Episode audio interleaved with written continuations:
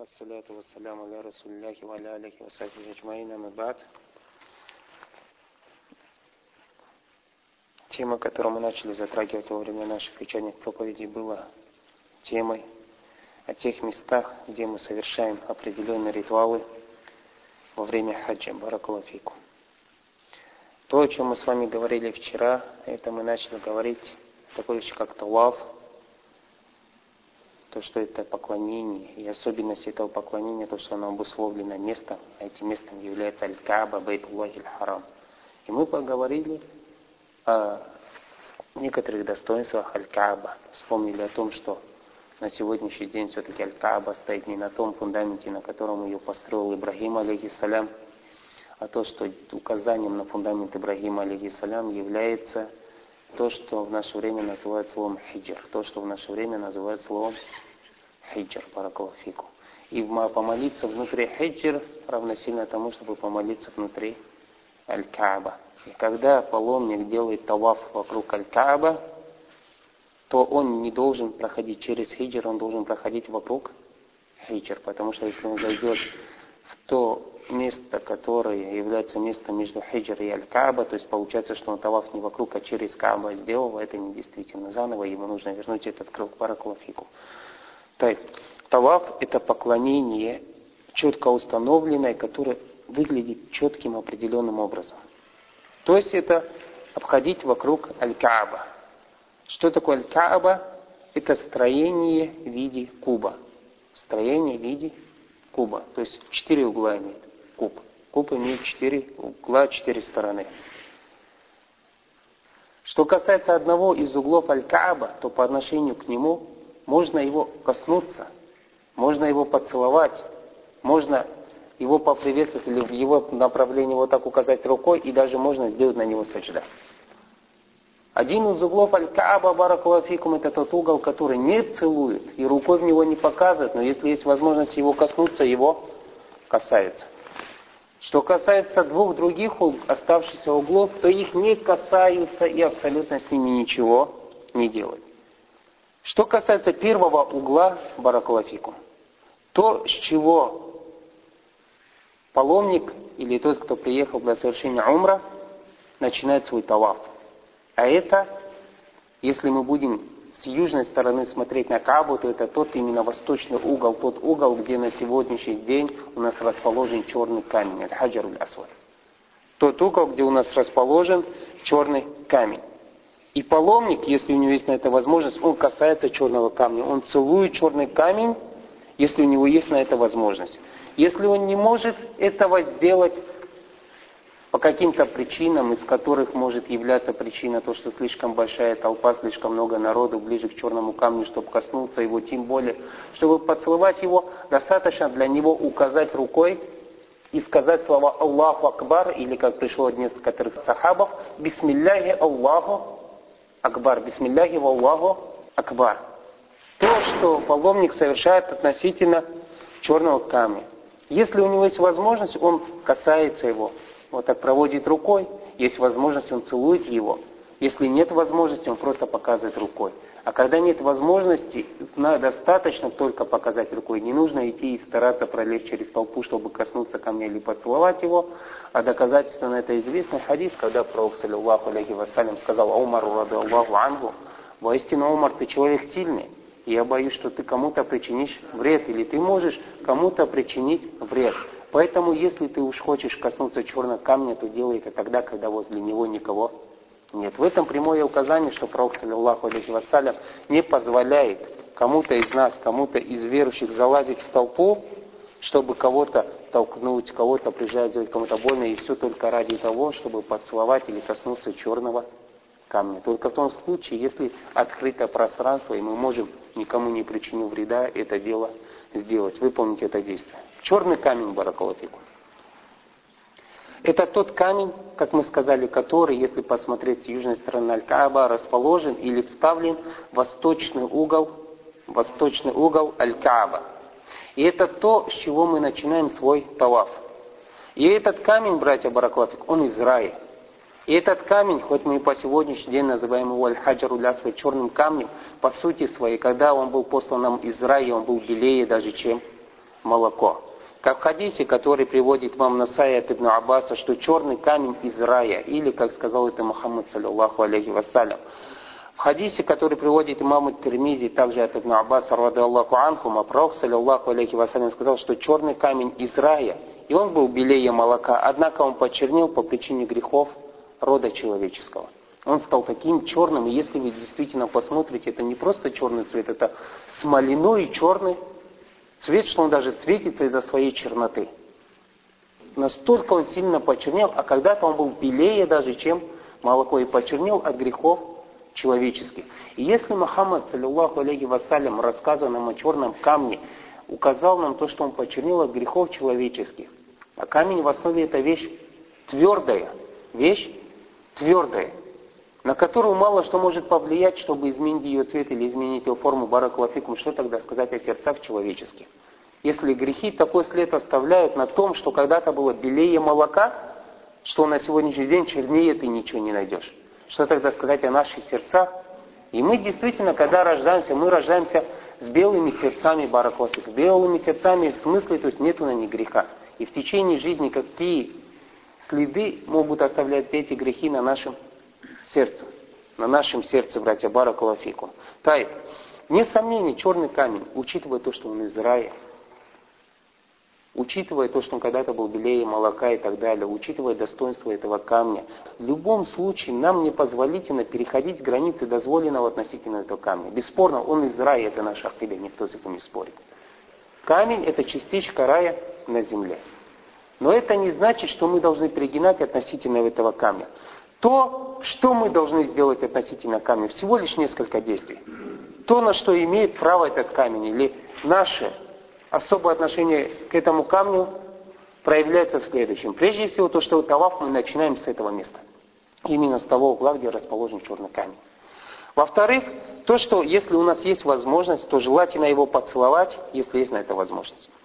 Или коснуться его и протереть, если есть на это возможность, а затем поцеловать руку. Или если ты коснулся его палкой какой-то, поцеловать этот предмет, которым ты коснулся черного камня.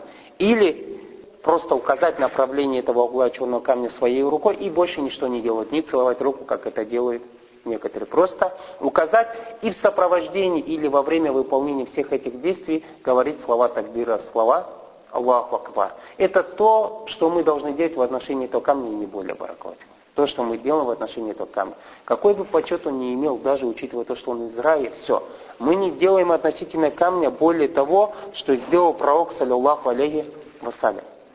хадисе, который приводит имаму Бухари, рахимуллах от Абдилях ибн Умара, он передавал, что он видел посланника, саллиллаху алейхи вассалям, который своей правой рукой погладил по камню, нагнулся и поцеловал этот камень, черный камень, баракулафикум. В хадисе ума муслима, что Абдилях ибн Умар погладил камень своей рукой, а затем поцеловал свою руку и сказал, после того, как я видел, что пророк, саллиллаху алейхи вассалям, сделал это действие, я никогда больше это действие не оставляю. В хадисе, который приводит имам что пророк, саллиллаху алейхи вассалям, делал талаф вокруг Аль-Кааба, и после этого он подходил, когда к вот этому углу, где расположен черный камень, у него в руках было что-то подобное посоха, бывает же палки? Он касался черного камня, этим посохом и затем поцеловал то место, которому коснулся черного камня. В хадисе умаму Бухари от Ибн Аббаса, рада Аллаху Анхума, пророк, саллиллаху алейхи вассалям, будучи на верховом животном, совершает талав, и каждый раз, когда он находился на уровне этого камня, он указывал в направлении этого камня то, что было у него в руках. Не касался ничего, просто указывал со словами Аллаху Акбар. Паракофик. Со словами Аллаху Акбар. Это то, что делал Пророк, саллиллаху алейхи вассалям, относительно этого камня. Сахих ибн Хузайма, высказывание Ибн Аббаса, что он видел, как Умар ибн Хатаб поцеловал этот камень и сделал на него сачда. То есть сделайте разницу. И на него сачда и ему сачда. Не сделал ему сачда, а сделал сачда на него. То есть коснулся своим лбом черного камня. Со словами я видел, как посланник, саллиллаху алейхи вассалям, сделал так, поэтому я делаю так. Или как это пришло у нас в сунне пророка, саллиллаху алейхи вассалям. Вот эти вот вещи, вот эти вот действия, о которых мы сейчас с вами вспомнили, это те действия, которые законны в религии Всевышнего Аллаха относительно черного камня. И не более этого, братья, баракалафику. Не более этого. Это не значит, Раз мы кладем на него лоб или целуем его, или указываем своей рукой в направлении него и так далее, что этот камень приносит или пользу, или вред. Или пользу, или вред. И не дай Аллах, у кого-то у нас будет акида, что этот камень хоть как-то может на нас повлиять в этом плане, в плане вреда или в плане пользы. Он всего лишь причина выполняя некоторые действия, нам будет определенная награда Бараклафикум. Или он та причина, посредством которой мы можем также следовать сунне пророка, саллиллаху алейхи вассалям. Все мы это делаем только по одной причине. По той причине, которую назвал Умар, рада Аллаху Анху, как приводит имам Бухари, когда он нагнулся, поцеловал камень и сказал, воистину ты не приносишь ни вреда, ни пользы. И я тебя целую только потому, что я видел, что посланник Аллаха, саллиллаху алейхи вассалям, тебя целовал. И в этом указание, что, во-первых, относительно ни пользы, ни вреда нету от этого камня бараклафику.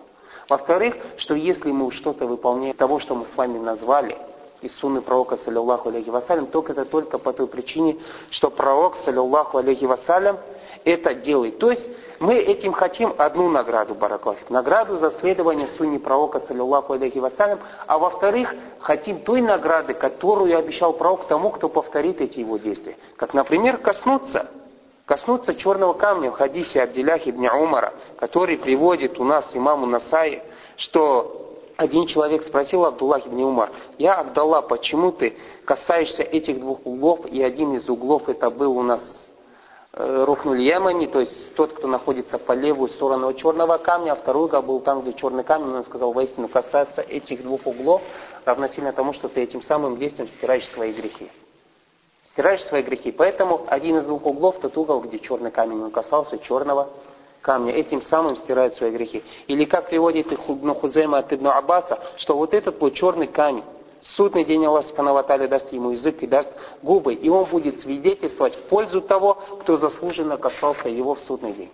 Пророк, саллиллаху алейхи вассалям, сказал «заслуженно».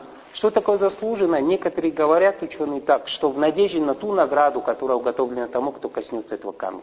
То есть Аллах всего лишь сделал его причиной. Причиной, посредством которой мы можем получить определенную награду у него в судный день. А это свидетельство этого камня за нас. Все, братья. А само по себе ни пользы, ни вреда абсолютно нету. И никакого переходящего баракята там нету, как делают некоторые. Касаясь камня, начинают обтирать себя и обтирать другого, валяя зубля. Все это проявление ширка. Пророк сказал, заслуженно. Тот, кто коснулся, заслуженно. Разве это то, что пророк назвал словом бихакан, заслуженно? А? Заслуженно, как говорят некоторые, ради награды Аллаха. Разве он ради награды или разве того, что вообще незаконно искать? Баракалафик. Во-вторых, заслуженно, то заслуженное, то есть тогда, когда он должен был это сделать. А мы сказали, что верующий должен стремиться поцеловать камень или коснуться его тогда, когда нету толпы. И тогда, когда отсутствует опасность, что он кому-то принесет вред, как в хадисе Омара, когда сказал ему Мухаммад, саллиллаху алейхи вассалям, воистину ты человек сильный. И когда ты хочешь коснуться камня, то делай только это тогда, когда никого нету, а то я боюсь, что ты людям причинишь Вред бараклафику. Вот это вот заслуженно. Поняли? Заслуженно, имея правильную акиду в отношении этого камня. Во-вторых, что? Без вреда для других. А иначе получается, что ты, желая выполнить суну, совершил что? Харам, навредив другим или неправильно показав свою акиду относительно этого черного камня бараклав. А пророк сказал, что тогда будет свидетельствовать камень за того, кто его коснулся. Когда это было что? Заслуженно. Поняли? И если мы видим, пророк, саллиллаху алейхи вассалям, относительно мужчин, строго нам указал, что заслуженно черный камень или умару, будучи мужчиной, запрещает, то что тогда сказать о многих женщинах, которые на сегодняшний день мужикам в прямом смысле через головы лезут, лишь бы коснуться этого черного камня. При том, что женщине быть в толпе мужчин, касаться друг друга, это изначально является запретным действием, которого нужно избегать. Или как делают это некоторые молящиеся. У нас вообще целовать черный камень Касаться его, братья Бараклафикум, это действие закона, что когда мы только начинаем свой талав. Слова черный камень, когда мы его целуем, когда мы делаем талав. Когда мы указываем направление него, собираемся делать что? Талав Бараклав. Все, все, все это, да? А некоторые в любой момент думают, главное коснуться и прижаться к нему. Не успевает имам, который ведет групповую молитву в мечети, дать салям, люди уже соскакивают, даже не дав салям, или раньше него дают салям, соскакивают и начинают бежать, драться за это Камень валязу биля. Тот, кто там был, видел это зрелище. Кто будет, тот увидит это зрелище. И пусть Аллах Субхану Ваталя всех нас наставит на прямой путь. Отдельно подойти, подбежать, схватить, сделать как это, это, или тем более какая-то женщина полезла через толпу валязу биля. Если относительно мужчины, смотрите, пророк предупреждает Умара. Правильно? Пророк в хадисе, где говорится о свидетельстве камня, предупреждает нас, баракалафику. Предупреждает нас, что тогда сказать о женщине, которая изначально не должна в такую большую мужскую компанию вообще залазить, братья. Баракалафику. Тайп. Кааба. Мы сказали, что у нее четыре угла. Относительно одного из углов, там, где расположен черный камень, это если посмотреть на Аль-Каба с южной стороны, это получается у нас восточный угол, братья Баракалафику. Относительно этого угла мы его целуем, мы его касаемся. Если мы это не можем взять, мы поднимаем свою руку со словами Аллаху Акбар, указываем в направлении этого камня, в направлении этого угла. Второй из углов, то, что параллельно этому, если мы будем смотреть с южной стороны, то это получается у нас левый угол. Если с южной стороны правый угол, там черный камень. Левый угол, это называется рукнулямин, йеменский угол. У него тоже есть какое-то достоинство. Когда Абдиллах ибн Умара спросили, э, почему ты касаешься только двух углов, он сказал, воистину я видел, что посланник Аллаха, саллиллаху алейхи вассалям, коснулся только этих двух углов. Или как в хадисе, о котором мы уже с вами вспомнили, касаться этих двух углов, и тем самым мы стираем свои грехи. Все, что касается относительно других углов, братья Баракулафику. Относительно, если посмотреть с северной стороны правого-левого угла, да, то пророк, саллиллаху алейхи вассалям, абсолютно их не касался. Ни стены Каабы, ни этих углов. Вакянат лякум фи расули ляхи усватун хасана. Вам, посланники Аллаха, лучший пример. Если этого не делал посланник Аллаха, саллиллаху алейхи вассалям, ни его сподвижники, то мы этого тем более никогда с вами не будем делать. Еще единственное одно действие, которое пришло от нас, что это делал пророк, это делали сподвижники пророка, саллиллаху алейхи вассалям, а это действие относительно того места, которое мы называем словом мультазом. Мультазом, как пришло у нас от Ибн Аббаса, рады Аллаху Ангу, как это приводит Абдразак, то, что мультазом, то, что у нас находится между углом, в котором черный камень и дверь. Углом и черный камень, черный камень и дверь. Спада пришло от сподвижника пророка, саллиллаху алейхи вассалям, что они свое тело прижимали к этому мультазам, таким образом обращались к Всевышнему Аллаху с мольбой. Обращаясь к Всевышнему Аллаху с мольбой. Все. Это то, что у нас пришло от сподвижников пророка, саллиллаху алейхи вассалям. Тайб. Это то, что у нас имеет отношение к Аль-Кааба. И мы сказали, что черный камень – это то место, откуда мы начинаем совершать свой талаф. Тот талаф, который мы совершаем, когда мы делаем умру с вами. То есть называется словом талаф или умра. Мы вчера с вами вспомнили, что талафов у нас несколько. У нас есть талаф лиль кудум по причине твоего прибытия в Мекку. Как тахия, как приветствие для мечети. У нас есть талаф или умра, совершая который ты э, это тебе искупляет, как тут таваф аль-кудум. То есть ты не должен совершать, если ты совершаешь таваф аль-умра бараков. Мы сказали, что у нас есть таваф аль-фада, который также является столпом хаджа. Мы сказали, что есть таваф аль-вида, который является у нас ваджибом хаджи.